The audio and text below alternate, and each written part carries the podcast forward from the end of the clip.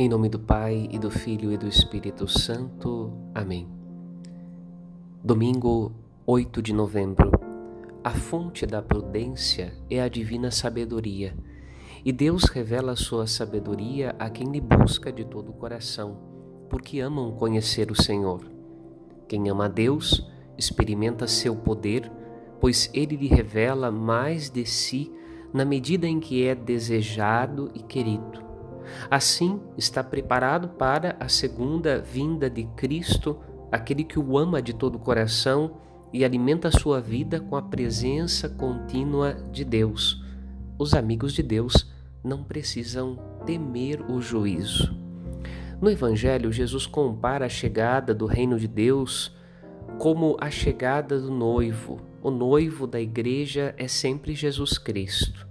A cruz na qual se entregou para nossa salvação é o leito nupcial onde foi selado esse casamento espiritual, a nova e eterna aliança.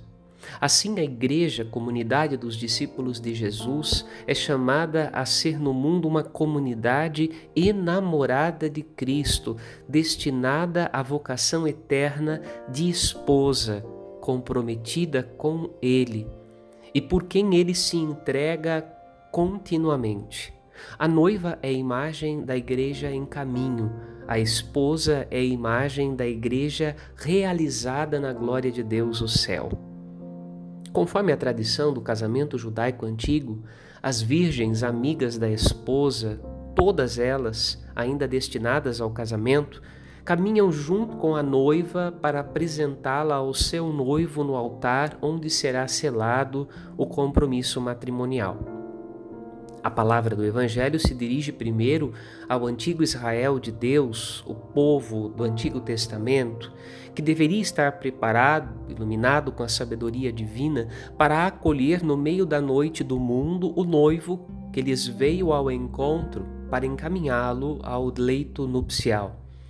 Sabemos que havia muitos bem preparados e bem dispostos, com as lâmpadas acesas mas também sabemos que havia no povo de Israel, nos judeus do tempo de Jesus, muitos distantes de Deus, desconhecidos dele, pois, embora dissessem que o amavam com os lábios, seus corações estavam muito distantes do Senhor.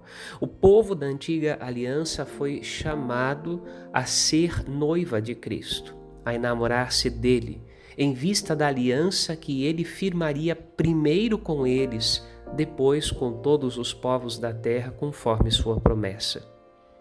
A palavra do Evangelho também é dirigida a nós, igreja peregrina neste mundo, pois o Senhor Jesus um dia voltará para levar toda a humanidade à realização de sua esperança, isto é, tornar-se esposa de Cristo, purificada e unida a Ele para sempre, participante de sua glória.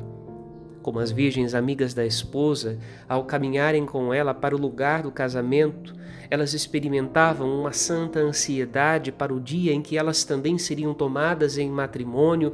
A comunidade dos discípulos de Jesus deve viver na santa expectativa da realização de sua eterna vocação, estando preparada para seguir com lâmpadas acesas, com fidelidade, com amor, o Cristo que já veio e está presente em seu meio e a encaminha ele mesmo, como bom pastor, às suas ovelhas para com elas selar este casamento espiritual.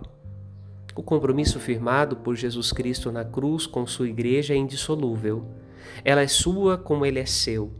Viver à altura desta graça corresponde à santidade que precisa ser buscada todos os dias a alma da santidade, temor do Senhor, é o princípio da sabedoria, virtude daqueles que são fiéis ao Senhor e verão a sua glória conforme sua promessa. Noiva de Cristo, saí ao seu encontro. Ele está às portas e não vos é desconhecido. Ele é vosso amigo, vosso irmão, Senhor, Mestre e Rei. Amém. Santo Domingo.